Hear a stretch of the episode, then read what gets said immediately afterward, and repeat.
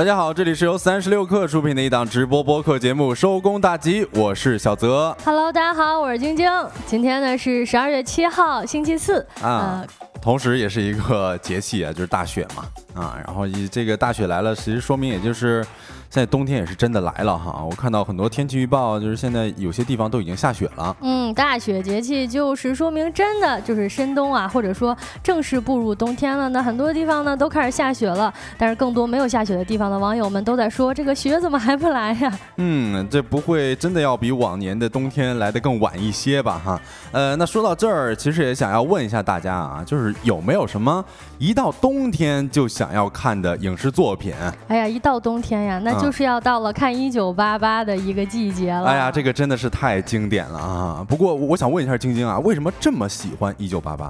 呃，首先就是它那个时代啊，就是这个剧集本身的魅力实在是太多了。嗯，就从它里面这种非常有趣味性的一些呃人物关系，哎，还有非常有趣的角色 以及对话 都非常吸睛。同时呢，整个我们的这个大背景啊，就是九零后成长的这个环境，对啊，跟韩国的这个一九八八这一季代的人，其实大家经历的事情都差不多。比如说小的时候玩的东西啊，然后喜欢的偶像呀，大家都受到这个亚亚洲文化。化的一个影响，所以大家还是有着很多共同的时代记忆的。嗯，所以有的时候看《请回答一九八八》的时候，还是有很多代入感的哈。呃，我这边也说一个，我觉得一到冬天就想要看的影视作品啊，那应该就是去年新出的一个日剧了，叫做《初恋 First Love》。我不知道今天有没有看过哈？没有，没有，没有。这个名字听着就感觉哎呀，很纯情的样子。呃，差不多吧。但是这个我是看着是觉得整部剧的这个冬日的氛围感啊，确实是。特别足，而且再加上这个宇呃宇多田光他唱的主题曲，再加上满岛光，哎呀，这这整部剧确实我觉得是一部不得不看的冬日呃冬季日剧哈。嗯，其实感觉提到这个日剧呢，相对的这种冬季氛围的影视作品还是挺多的。嗯、不知道各位有没有什么一到冬天就必看的影视作品呢？我看到 Coco 说《甄嬛传》，哎呀，《甄嬛传》《甄嬛传》一年四季是吧？是是是是永恒的经典。是的，我还呃，我有些同学他是这个一到圣诞节就会重刷一遍那个叫《真爱至上》。嗯啊。好像确实有很多人都有这样的传统，就是圣诞节的时候跟自己的朋友或者跟自己的另一半窝在家里看一部《真爱至上》嗯、啊，煮一个热红酒，感觉也非常有节日氛围。是的，秀才说看《小森林》一年四季都可以看，确实它有这个冬春篇和夏秋篇哈。然后还有一个也应该也是日本的啊，叫《一年四季又一春》，这也是可以这个一年四季都可以看的。我看到上部戏也说鬼怪了，是我前段时间也是刚刷了一下这个鬼怪的前几集啊，确实这个氛围感特别足。那好，那在今天的节目当中呢，我们会跟呃大家首先聊一聊谷歌的 Gemini 中发布了锋芒直指 GPT 四吗？呃，接着我们还会跟大家聊一聊为什么地铁都在亏损，而港铁和武汉却能赚钱呢？另外呢，我们还会跟各位一起聊一聊最近常常上热搜的子涵到底怎么了。最后呢，还有我们的经典栏目“今天吃点啥”，推荐一个适合秋冬的食物。那在正式开启这些话题之前呢，让我们用几分钟的时间进入今天的资讯罐头。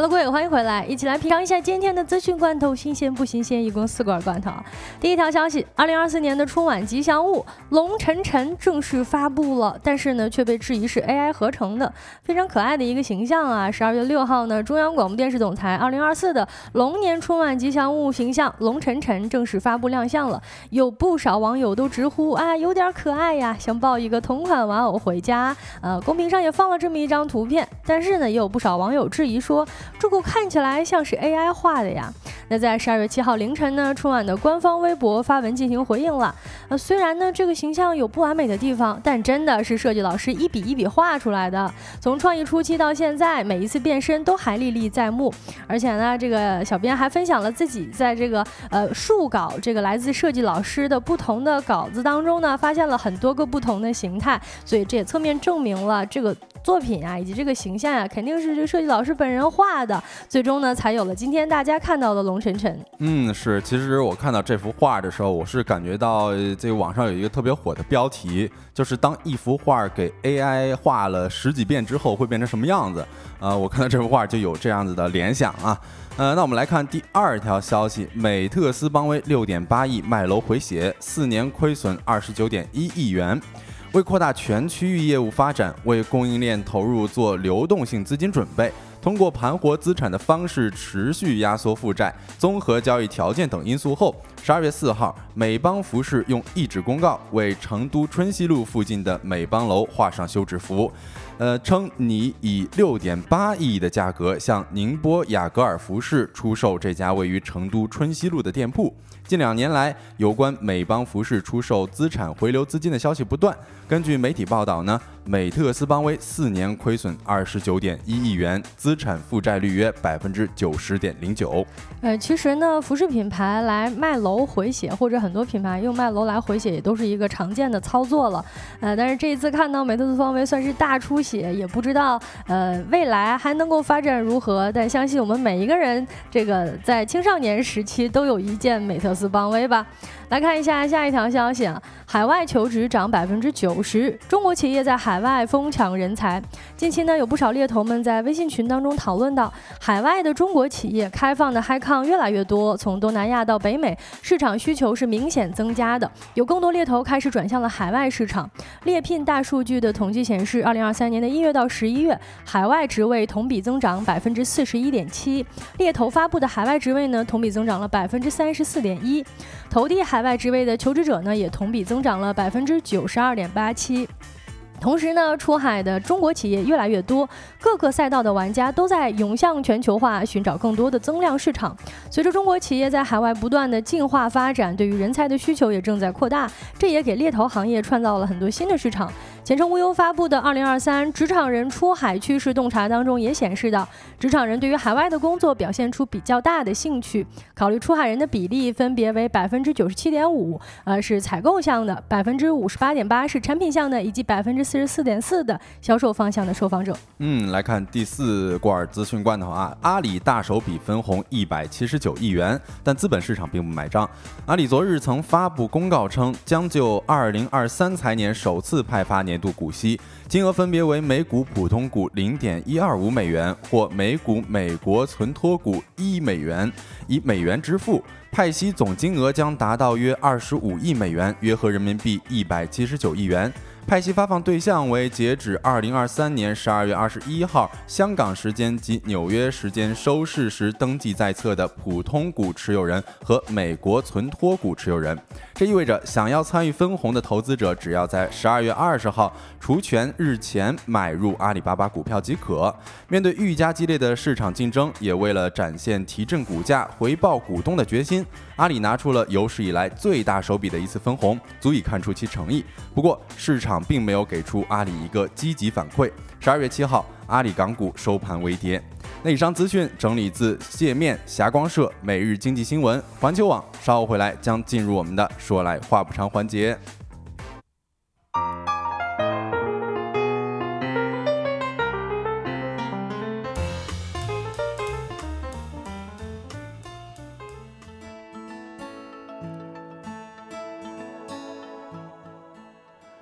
欢迎回来，来到我们说来话不长的第一个话题啊！不知道大家有没有刷到这一条信息，就是谷歌的 Gemini 已经发布了啊！Gemini 是什么意思呢？就是双子座啊！然后这是迄今为止规模最大、能力最强的谷歌大模型，当然也其他的一些标题写的哈。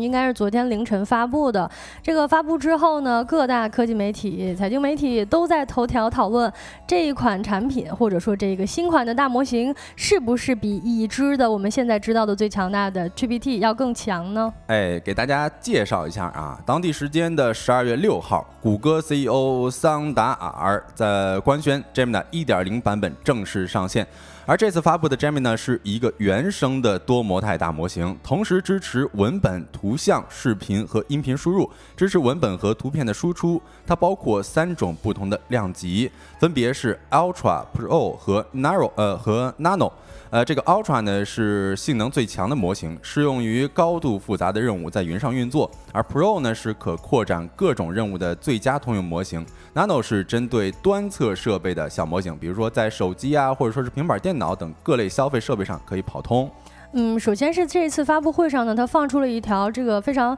演呃非常高端的演示视频，在视频当中呢，我们非常直观的能够看到，首先呢 就是这个 AI 模型，它可以根据你输入的图片以及视频做出准确的反应了，甚至就你只要拿着一个小鸭子啊，在它这个镜头面前出现的话，它就可以呃准确的识别你当中拿的这个东西是什么，甚至呢还可以跟你玩一些你画我猜等等的游戏。可以某种程度上可以说，它更像一位真实的人类助手了。哎，是，它还可以跟人进行调侃之类的啊。所以这一款，呃，应用呢也是刚刚发布，这个噱头就非常之足啊。它最强的点应该就是很多测试都超过了 GPT 四啊，但是目前没有发布给大众，所以暂时呢只能用融合了 GPT Pro 的 Bard。Bard 呢是呃，Bard 是谷歌在一个大型语言模型基础上推出的聊天机器人，在这上面进行体验。嗯，也就是说，其实就是 Gemini 它一共出了三个形态，一个是 Ultra，一个是 Pro，一个是 Nano。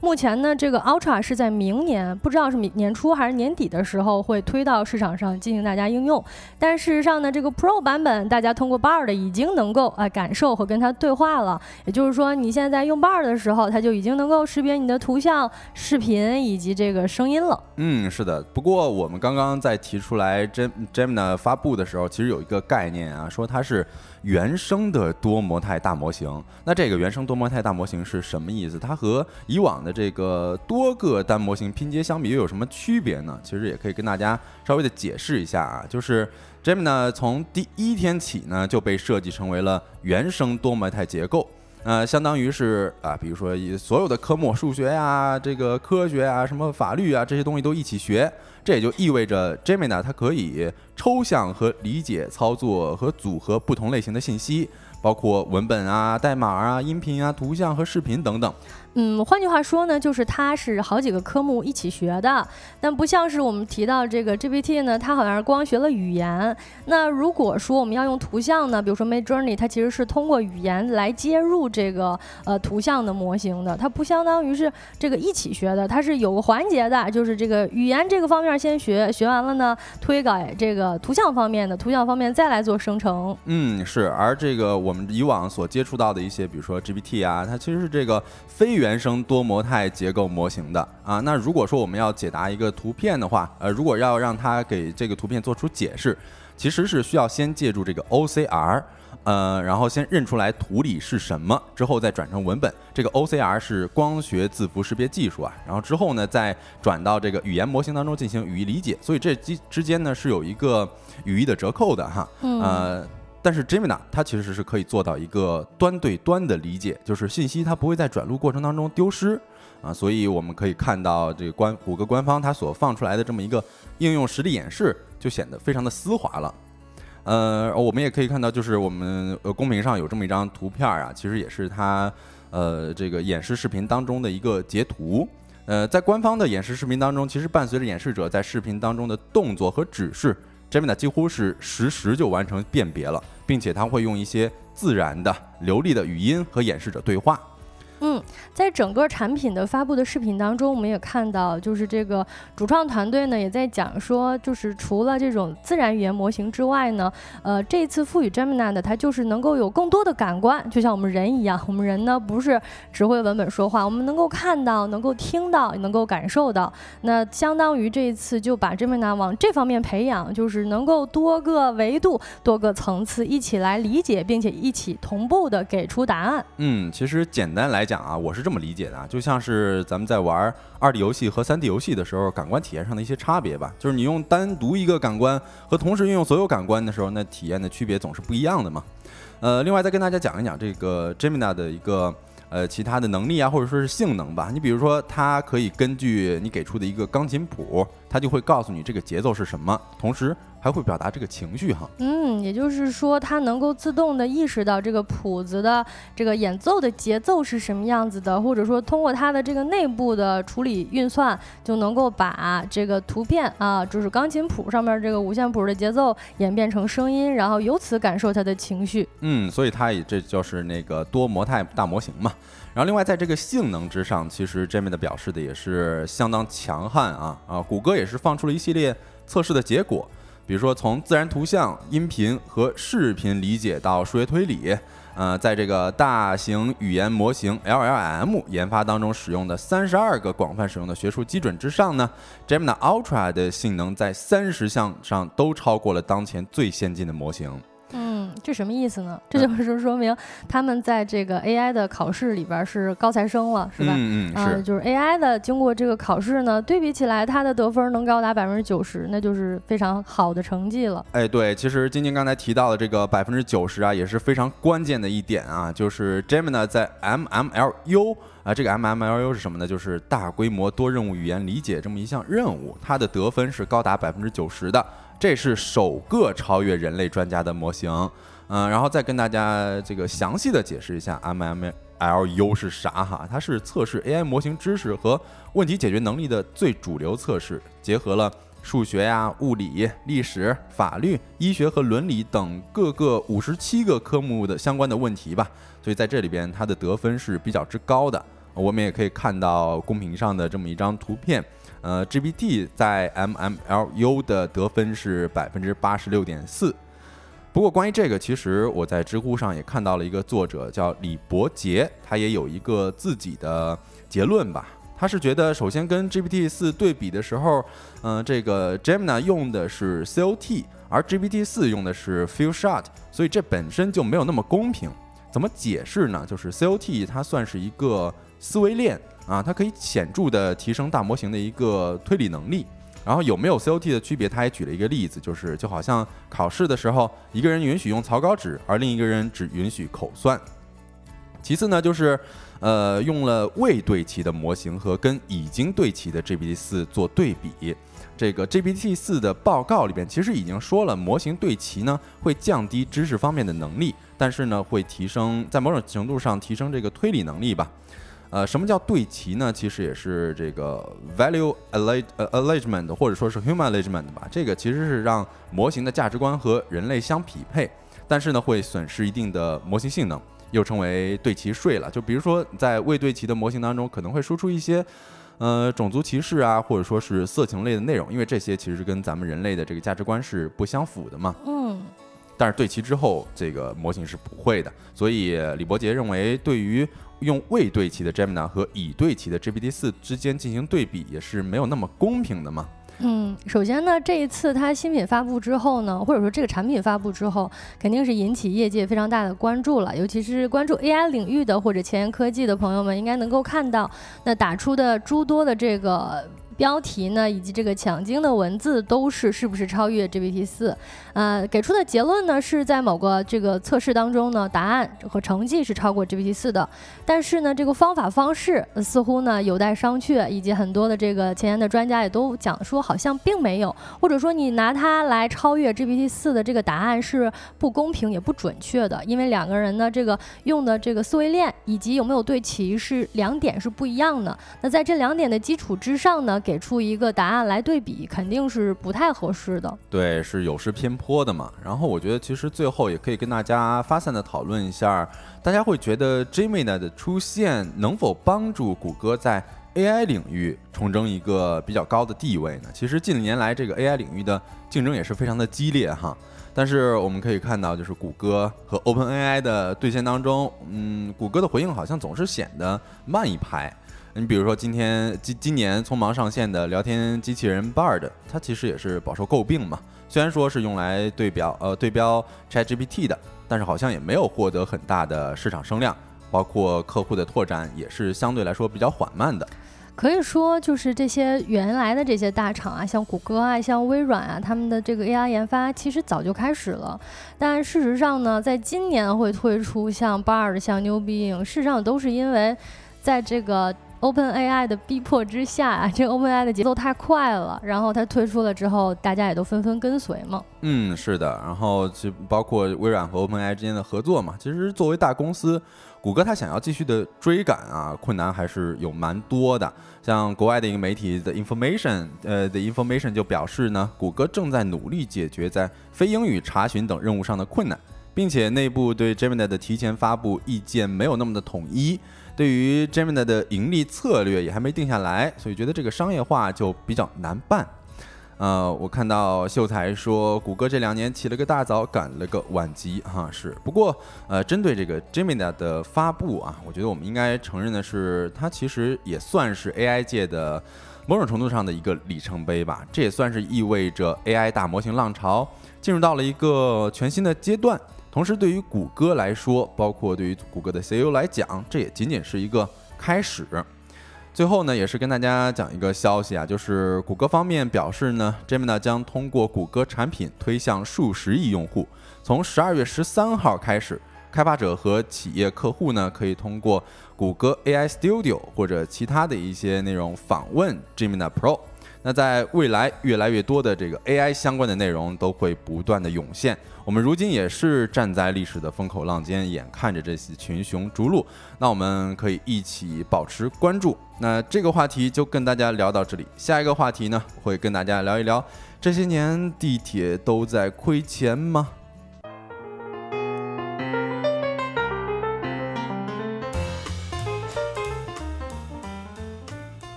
？Hello，各位，欢迎回来。说来话不长，第二个话题跟大家一起来聊一聊地铁的商业模式啊。首先是这样的，就是呢，随着越来越多的人涌进大城市，或者说大家也能够逐渐感觉到，这个越来越多的城市都开始修建地铁了，也能够感受到地铁对于城市的发展是扮演着一个非常重要的角色的。首先呢。我们坐地铁不仅呢可以这个避免道路的拥堵，同时呢能够提高城市的出行效率，还改善这个城市的环境，对于经经济发展啊以及等等方面都有着十分重要的作用。也因此呢，一个地铁线路的多少，或者说能不能建地铁，也能够表达或者说侧面反映一个城市的发展状况。不知道各位听友们所在的城市有没有地铁呢？呃，其实关于这个地铁啊，我们河南。呃的省会郑州，其实有一个怎么说啊？有有有有一个流行语，就是郑州郑州天天挖沟啊，就是每天都在修地铁啊。哦，是吧？对对对，就是郑州现在已经在修地铁了，是吗？呃，反正就是天天在挖沟，也是挖一些这个就是通道的设施。包括我在大学在洛阳的时候，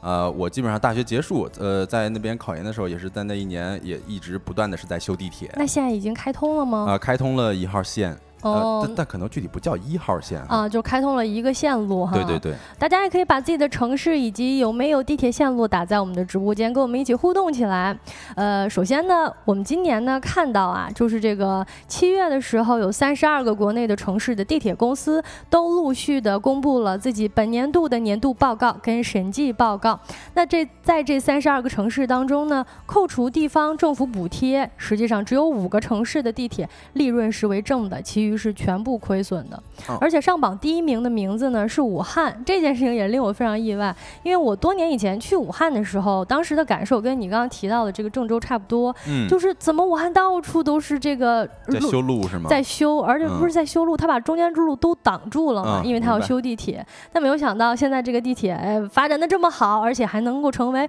这个国内唯一的，就是或者说不是唯一的，是最赚钱的唯一一家扣除政府补贴之后净利润超过十亿。亿的一个公司，哎，是我其实看到万令他讲的一个疑惑啊，就是这票价也不低啊，那为什么这么多地铁都在亏钱啊？嗯，万丽，你在哪个城市？在深圳的话，票价是怎么样？也可以打出来跟我们分享一下哈。呃，Ace 说这也没下班啊，没关系，这个你还没下班的话，正好我们就陪你一起摸鱼嘛，收拾收拾，聊一聊天啊。郑州现在已经有五六条了，是都已经开通了是吗？嗯。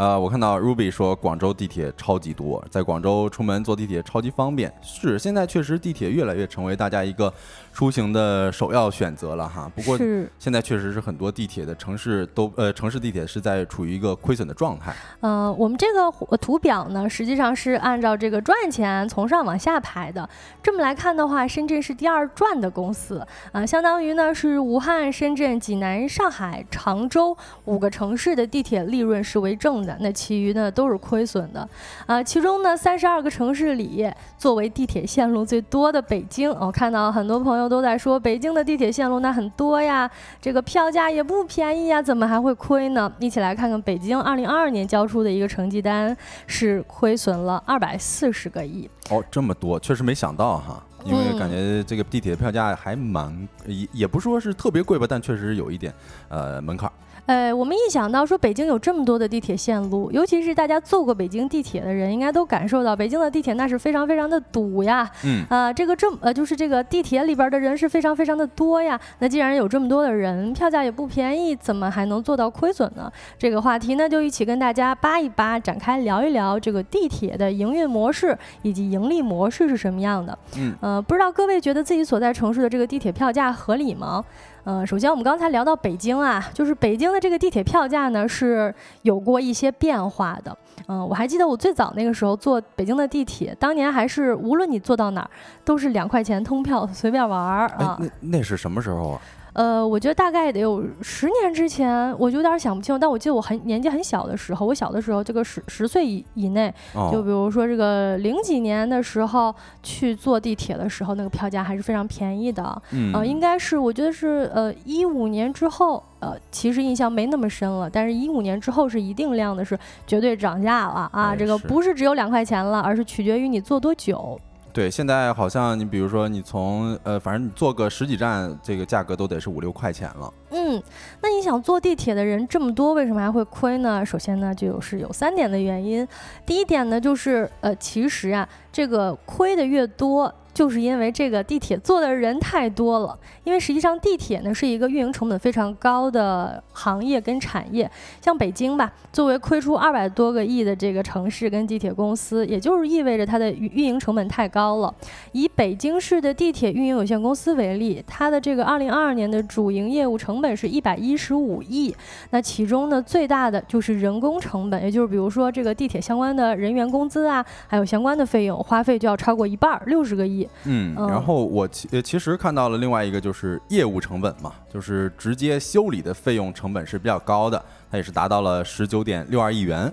另外一个就是直接的电力呀、安检费用也是均均超过十三亿元，安检支出也是直接占了主营业务成本的百分之十以上了。嗯，同时呢，这个修地铁也是一个投入成本非常高的事情，而它也被称为我们说这个基础建设。同时呢，它这个票价又要一定有一定的公益性，它是为了整个社会基建来服务的嘛。那它的票价呢，从公益性的角度来设置。就是很低的了。你其实我们现在说啊，这个不是两块钱了，但实际上呢，呃，最多也不会超过十块钱，就是还是很便宜的啊。除非你坐的非常非常远，可能才要十块钱。呃，你放眼望去呢，这个全球，那中国票价，中国的地铁的票价真的是最便宜的了。哎，对，其实呃，刚才说我自己说这个地铁票价有点贵啊，但其实你考虑到这个呃这个时间效率上，然后再包括运营的这个距离上，我觉得其实还是特别可以接受的哈。嗯，呃，而且呢，这个我们说了，即便票价很低，但是涉及到这个人流量啊，这个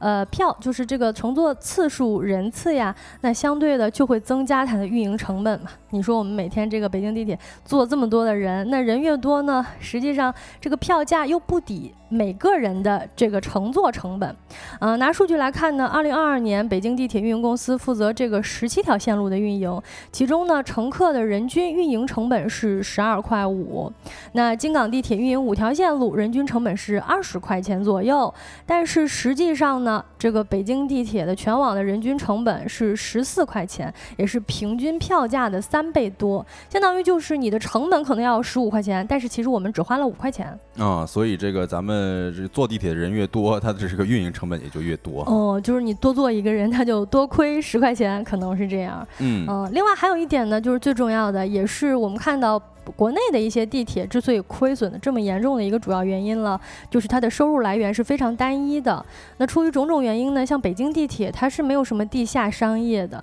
那地上的商业占点比例也是非常非常低的。这个大家应该能够感受到，就是北京地铁，首先它地铁呀，它稍稍稍微孤立一点儿，它你出了地铁站口，哎，你要走到这个商圈，或者是你走到超市啊，甚至想买点东西，是有一段距离的。然后你在地下坐地铁的时候呢，你也没有看到站点内部是配有一些商业或者说这种商店街的，这个跟像香港地铁啊、日本地铁不太一样。对，就是你可能虽然说有一些商圈里边它底下是配备地铁的，但是确确实实你从地铁出来还是得要走一段距离的。嗯，感觉好像你去坐地铁的时候，除了有一些这个饮料贩卖机，其实你想买什么东西是不太有的。那相对比来看，我们知道这个全世界最赚钱的地铁——香港地铁呢，呃，去坐过香港地铁的朋友应该都了解，它下面这个地下站内的商业场所也是非常非常多的。那相应呢，它就能够收取到一笔丰厚的、不错的租金。嗯，是我看到深圳地铁，呃，它也是这个。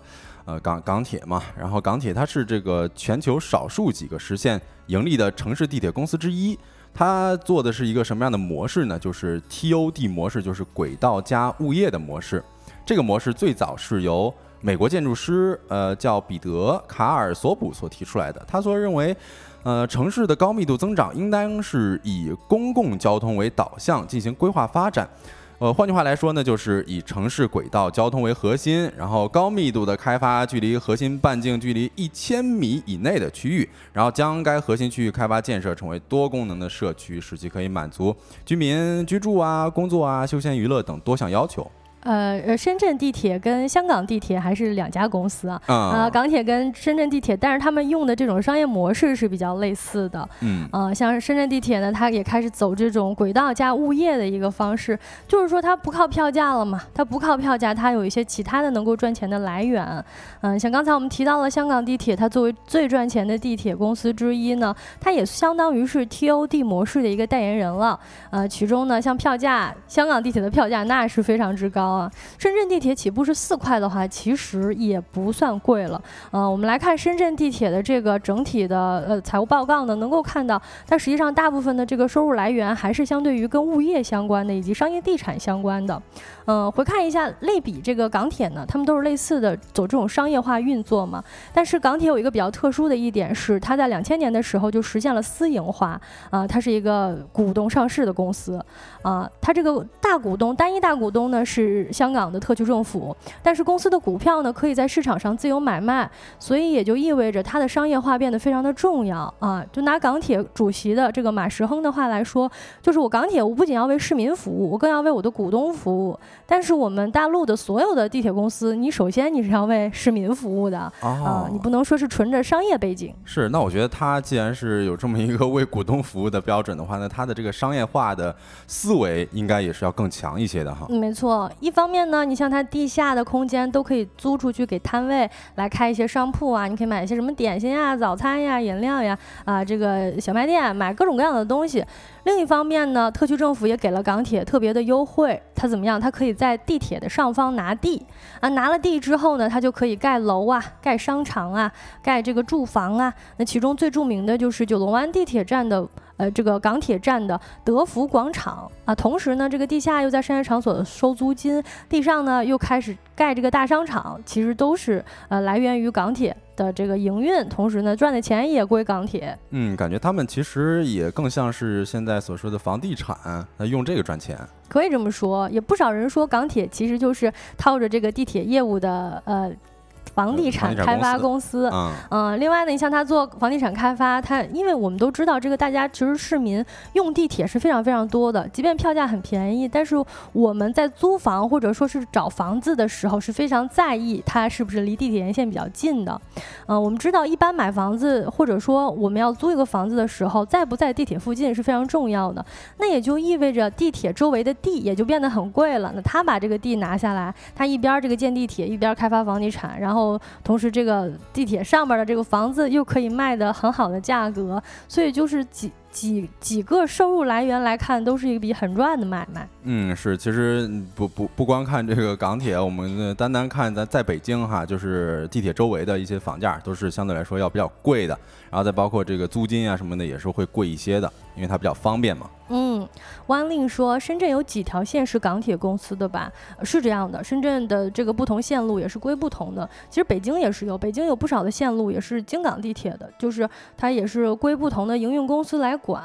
但是总的来说呢，就是我们还不能那么商业化。我觉得不那么商业化，对于我们来说还是一个比较 好的事情啊。如果那么商业化的话，相当于地铁的这个价格会越来越贵了。上涨了哈。嗯，然后我们这个标题呢谈到说，这个为什么这么多的城市当中只有。武汉是赚钱的，嗯，其实也是因为武汉采用了类似的一个 TOD 的模式，呃，通过这种地铁加上物业加上这个都市圈建设相结合起来，然后让它能够赚钱的方式变得更多了。嗯，是我跟大家详细的解释一下，就是武汉大学城市设计学院院长李志刚也是跟呃中国新闻周刊媒体说了，说武汉是从二零一四年开始就探索的 TOD 模式。从规划角度来看呢，武汉地铁的 TOD 其实与深圳的差异就是，它将轨道交通与武汉都市圈的建设相结合了，利用了轨道交通快运、量大、精准的一个特点，其实将武鄂黄黄四座城市的人口资源要素进行衔接，从而也是提高了人口规模、消费规模，提高了轨道加物业营收的一个可持续性。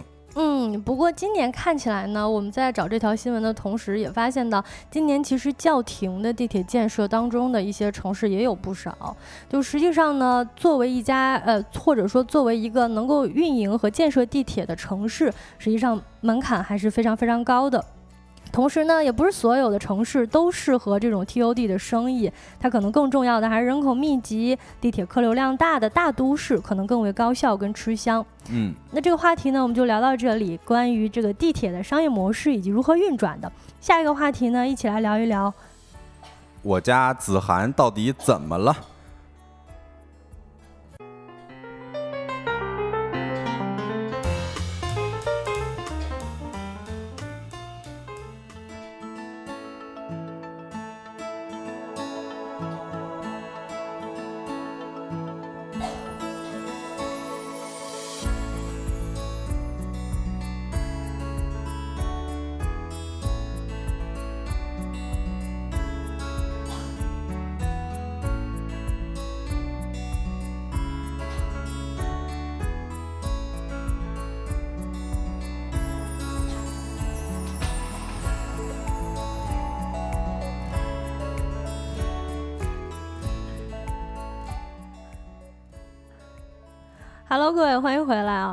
啊！朝明说多喝热水静静。对 我这两天感冒了，大家不知道听没听得出来啊？哎，今天真的是特别辛苦啊！刚才在那咳嗽，我确实是就觉得，哎呀，是是不是要稍微多歇一会儿？啊，没事，大家这个最近也注意一下防护啊。嗯，北京的这一波流感也挺多的。哎，是一定要这个就及时注意到自己的身体状况，多喝热水，然后如果有一些病症的话，及时的吃药，及时的休息。那接着跟大家讲一下第三个话题吧。第三个话题是老师，我家子涵怎么上热搜了呀？那不知道大家这个注意有没有关注到，就是今天我家子涵又上热搜了哈。这其实是因为南风窗发表了这么一篇文章，说老师为什么全网都在笑我们家子涵？其实最开始是这样，我不知道大家有没有关注到最开始的这个源头啊？先跟大家讲一下啊，就是。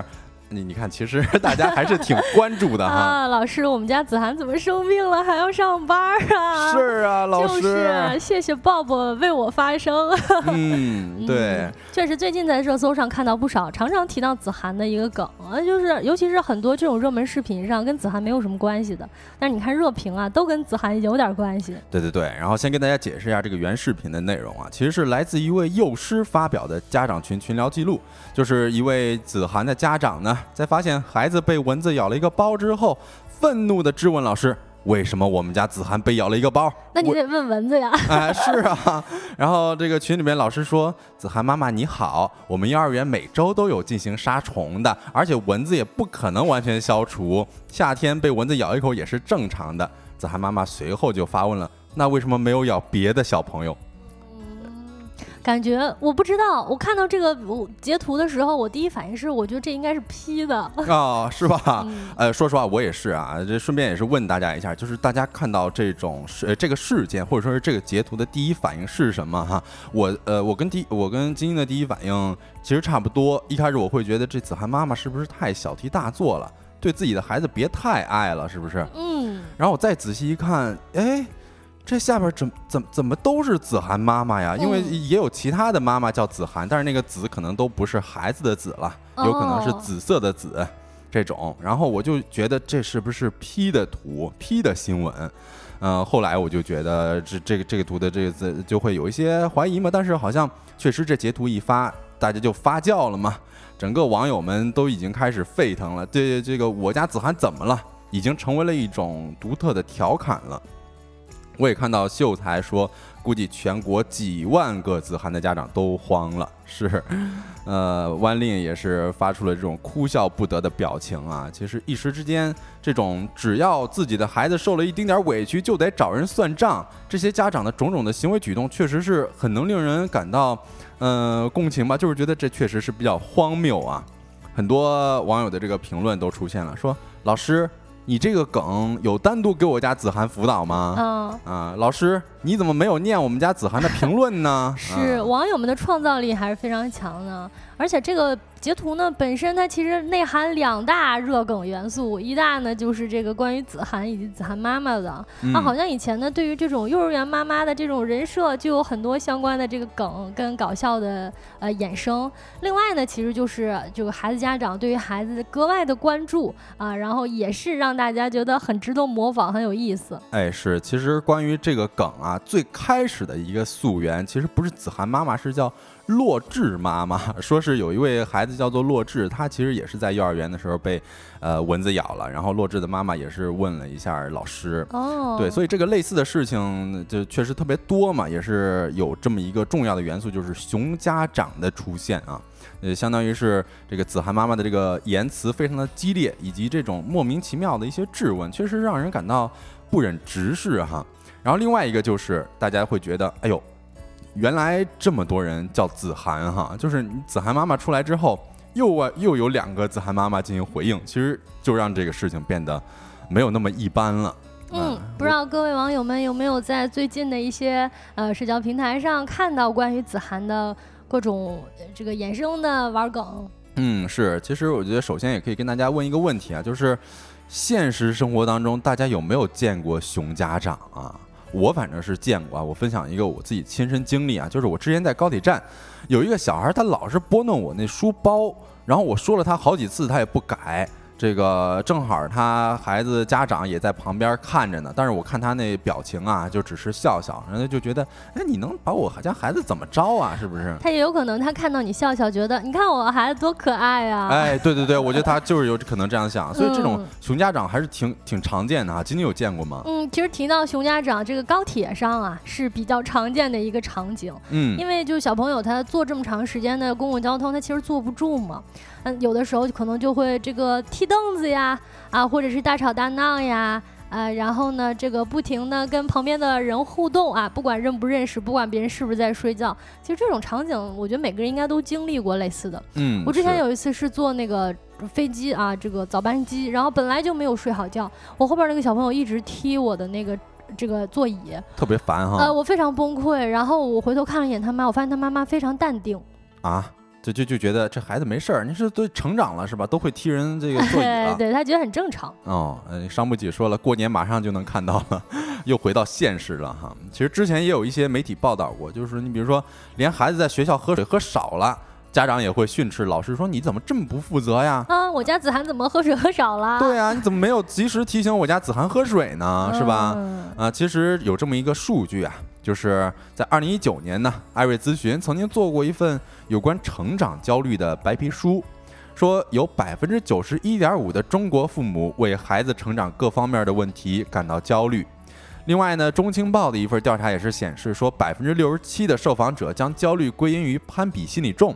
另外还有百分之六十四的六分六十四点一的受访者认为呢，现在的家长啊对孩子要求太高了。嗯，我觉得现在呢，对于这个育儿方面的焦虑越来越严重了，也是因为现在的这个。父母呀，其实年纪越来越轻了，他不像我们小的时候啊，这个家长们其实不太管我们，然后相对挺放养的，就不太会有这种育儿方面的焦虑啊。但是这一代八零后、九零后呢，生宝宝的时候，总是觉得自己好像这个很怕孩子出现各种各样的问题呀，怕自己没有照顾好，所以相应的呢，就关注的格外的多了起来。哎，对，其实这么说来啊，就是那一句话，就是现在的部分家长对于孩子啊，那就是捧在手里怕摔了，含在嘴里怕。化了，就是显然对于孩子的各个方面都关注的过于渗透了哈，包括对自己的、对自己和学校也是更为苛刻了。你看，像过去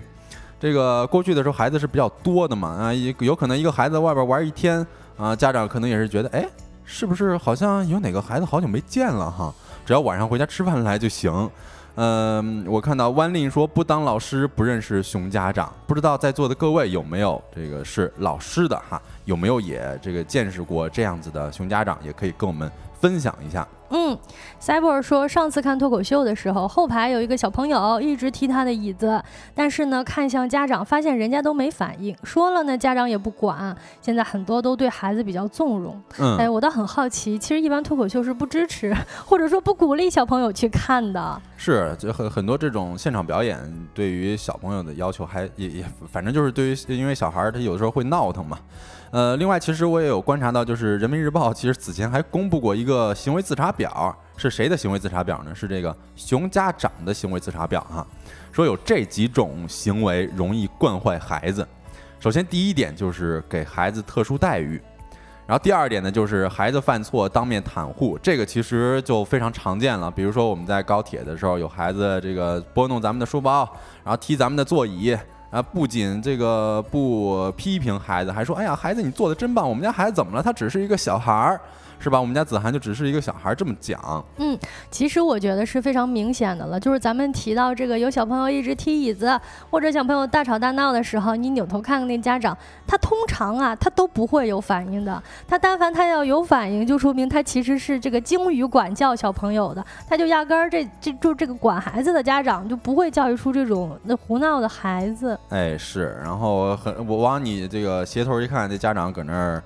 戴着耳机刷视频呢。然后其实还有一点啊，就是过分的注意孩子，呃，包括是还有这个轻易满足无理由的要求，还有一点是允许孩子生活懒散，比如说挑食啊、睡懒觉啊、玩耍没有节制等等。呃，第六点就是对孩子央求，比如说咱们经常能够见到的一些画面，就是边哄边求孩子吃饭，就是经常能够在一些视频里边看到爷爷奶奶追着孩子去，哎呀，求求你了，赶紧把这饭吃了吧。然后爸爸妈妈经常追着孩子说：“你赶紧把这饭吃了吧，这个你要是不吃饭，你就会饿的。”这种都是熊家长的一些体现哈，行为体现。这其实也是表现着某种，我觉得是过度的干预吧，就是对于控制型父母啊的这么一个干呃抱怨。其实这也是。由来已久了，因为这些父母他其实对于，呃，包括这个孩子为什么在幼儿园被蚊子咬了，这也得管一下啊。为什么在幼儿园喝水喝少了，这也得管一下。这这包这这其实体现着父母对于孩子有着极强的掌控欲。嗯，万令问国外这方面不知道做的怎么样。其实国外很多家庭啊，以及很多的这个社会环境的价值观对孩子是。更加溺爱的啊，就是小朋友这个爱吃什么就吃什么，不会像我们小的时候，就是这家长要求你不爱吃的东西，你就一定要多吃，哎，你就是专门要吃你不爱吃的东西。就国外家长会更加的溺爱，但是相对来说呢，可能不会有这么多的要求。哎，就比如说呢，这个小朋友们他喜欢玩，那就让他玩，肯定不会追着孩子喂饭，就 基本上就是他爱怎么着就怎么着，他饿了就吃，甚至一天吃好几顿。哎，对，就是你爱吃吃，爱爱爱不。不吃就不吃，然后你这个时候想干嘛就这怎么说啊？就是可能我我的一些刻板印象嘛，就是国外他可能对于孩子来说，呃，更加开放一点，就是你可能一到十八岁了，你就别这跟我这个有有什么过多的什么来往了或者怎么样的，呃，但是可能也大家具体去看的话，还是得亲身的去到那边去知道国外到底是怎么样的哈。然后，实际上我们再讲回这个过度干预的父母啊，其实恰恰意味着对于自身控制的一个失控和恐惧吧。因为控制型父母他其实往往没有办法把控与孩子关系的边界，呃，就是大家可能会觉得这个孩子的方方面面都得受我管控。然后其实现在大家在网络上频繁的刷着这些“我家子涵到底怎么了”这些梗，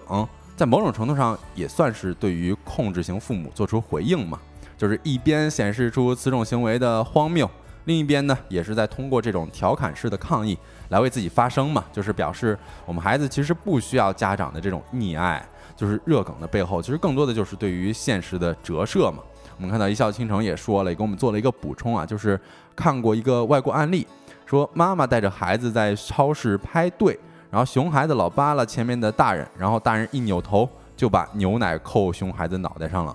等于就是外国也有不少熊孩子，但是呢，可能其他人就替着孩子家长给教育了。呃，这这对这个好像这个大人好像说的是这个熊孩子的家长哈，然后应该是不是扒了前面的大人，前面的大人扭头就把牛奶扣在熊孩子脑袋上哦，那反正就是一点不惯着，是吧？呃，这个熊孩子总是有人要教育的。是。嗯，然后接着我觉得其实也是跟大家讲另外一个要素啊，就是大家身边有没有叫子涵的朋友啊？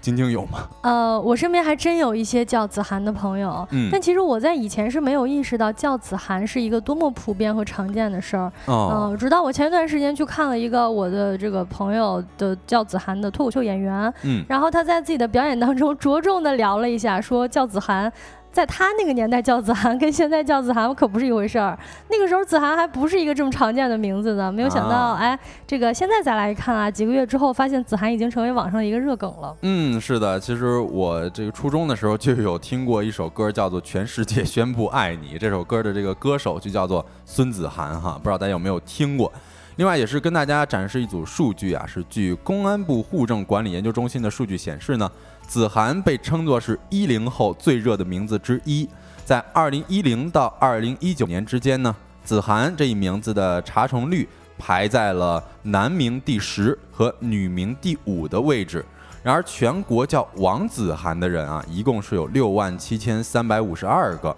这个其实是可以在支付宝里边可查的哈。哦，这个算多吗？我觉得还算挺多的。呃，我之前查了一下我自己的名字，好像也不到三千吧。哦，有点忘了啊，但是确实没有过万。嗯。然后其实这个火遍全网的我家子涵啊，在现实生活当中，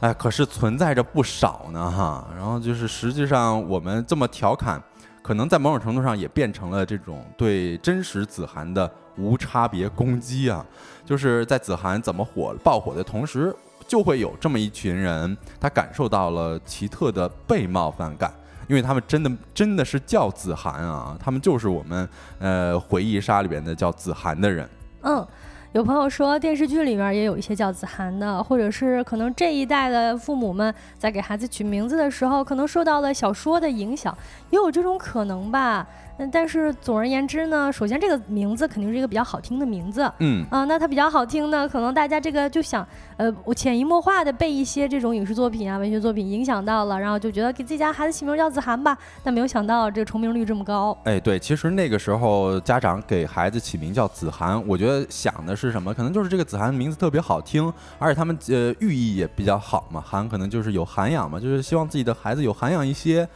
呃，包括网络上也会有一些这样子的这个小说啊，这个子涵的主人的主都是一些主人翁，所以其其子涵的名字在那一时刻会变得非常非常之多。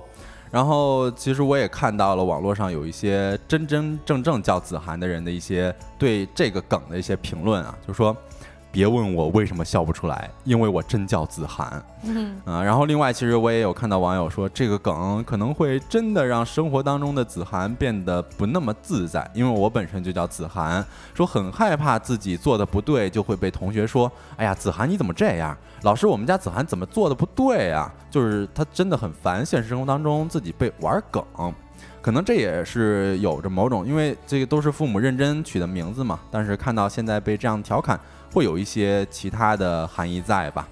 那么我们回到最初的问题啊，就其实，在呃被蚊子咬了一口的子涵身上，那位小孩身上，或许他也没有那么理解家长为什么会在班级群里质问老师，而家长和老师的这个拉扯呢，其实最终的指向呢，也是孩子选择空间的被迫缩减吧。就是我们说到底呢。也还是应该要让子涵成为子涵本身，就是让这个符号化的意义呢，成为家长心目当中紧绷的一根弦吧，就是不能够呃过于的对孩子进行束缚，要让孩子拥有一个自由成长啊，包括独立成长的空间。而家长在和老师沟通的过程当中呢，其实也是要对于老师的职业工作内容啊，保持基本的尊重啊，少些对于孩子的控制力的所求。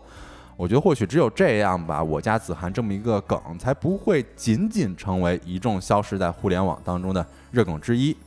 那接下来呢，就进入到今天吃点啥的环节。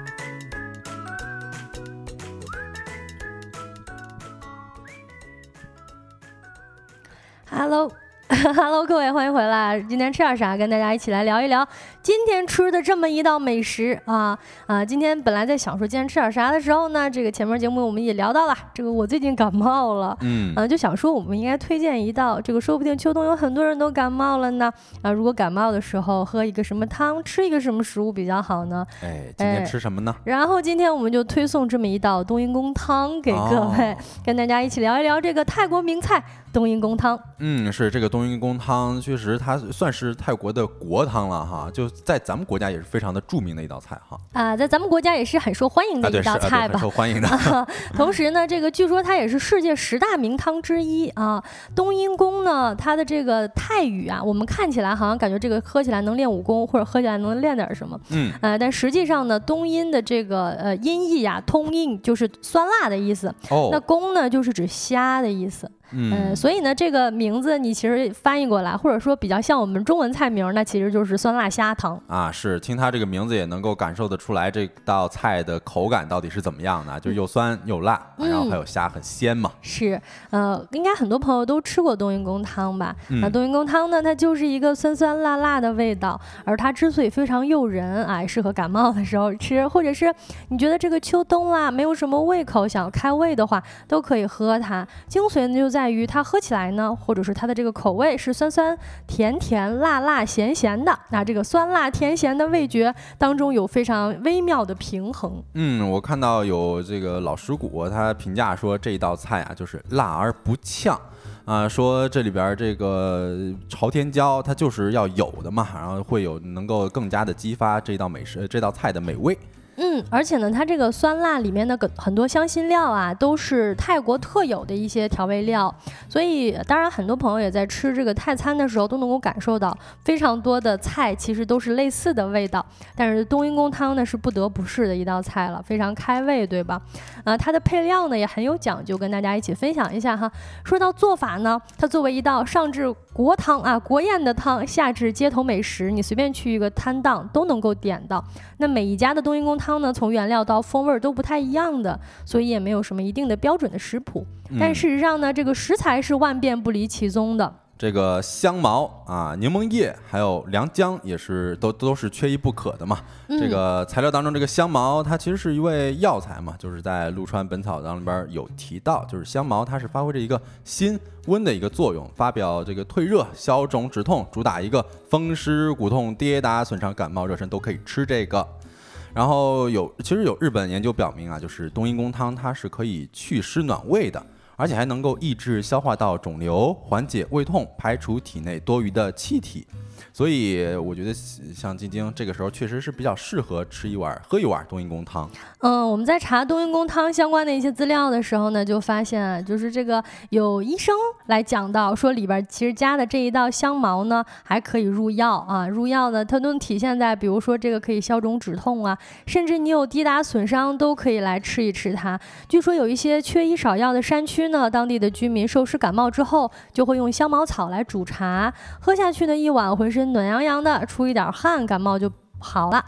呃，为什么会吃这种酸辣的一个口味呢？实际上也跟泰国的一个这个地理环境跟位置有非常大的关系。因为泰国嘛，它地处于热带，一年当中的这个气温高，湿度很大，所以呢就要多吃一些辣的东西。嗯，是，而且对于现在啊，比如说即将迎接寒冬的人们来说，冬阴功汤它不仅可以暖胃，而且还能够在饭后之中将淡淡的这种甜味啊留到咱们的口腔当中，让自己更好受一些。嗯，前面提到的是一些配料，那至于主料呢，大同小异了，但是一定要有虾啊，因为咱们都说了嘛，是一个酸辣虾的汤。嗯，另外呢，有些还会放一些蛤蜊呀、提鲜，包括菇啊，这个草菇也是一定要有的，还有小番茄等等。嗯，是我看我看有一个视频啊，就是他们怎么样做这个汤有这种颜色，就是一开始把那个虾头先弄出来，然后放到那锅里边先怎么说，先煸一煸，煸完之后能够蒸呃煸出来那个虾油，完之后你再加这个水，加到水之后再加一些那个冬阴功酱，其实这主要的这个味儿就能够出来了。嗯，对，其实，在聊到冬阴功汤的时候呢，蔡澜老先生之前也写过一篇文章，关于这个冬阴功汤的一个特点，就是其中最。值得一提的就是虾，虾呢要用淡水虾，比如说河虾啊，不能用海虾。尤其呢，这个虾里面要带头带膏啊，因为它带头带膏之后，你比如说煸炒啊，它这个冬阴功汤的表面上就会浮着一层红油。那这红油呢，其实不是辣椒油，而是虾膏先煸后煮出来的一个虾油。嗯，是。那最后呢，也是给大家介绍一下冬阴功汤的呃来历吧。就是其实民间有流传这样一个故事啊，相传在。十八世纪的泰国吞武里王朝，华人郑信王当政啊，当呃当其中的某一天，这个呃妙韵公主不知为何生病了，说整天呢是愁眉不展，食欲也是不振啊，就是不论说是皇宫里边有多少山珍海味，公主还是不怎么想吃。这个时候，国王就哎呀，非常的心急啊！你说你怎么不吃饭啊？这是不是怎是不是这个胃口怎么就不好啊？所以他就召集了一些御厨，命令这些御厨一定得琢磨点出一些开胃的食物给公主吃。那这些御厨哎呀，犯了老大难了。这苦思冥想，就终于想到了，说用泰国当地的这个鲜虾，说熬制出一碗又酸又辣的虾汤，并且辅以各种香料。说能不能借此唤醒公主的味蕾，让公主胃口大开？没想到啊，确确实实就是这么一碗神奇的汤。啊，让公主胃口大开了，包括病情啊，也是慢慢的减轻了。嗯，所以呢，也推荐所有这个最近有感冒或者想要预防感冒，以及觉得自己食欲不振的朋友，都品尝一下这么一道冬阴功汤。那今天以上呢，就是我们今天直播的全部内容啦。如果你有任何话题投稿或者想要了解的事情，都可以通过微信搜索“收工大吉小助手”的拼音首字母，添加我们的联系方式，我们会拉你进我们的听友群。嗯，最后也跟大家说一下我们的 slogan：太阳下山了，你什么都没错过。我是。是小泽，我是晶晶，期待明天的下班时段跟各位再见面，祝大家收工大吉，下班快乐。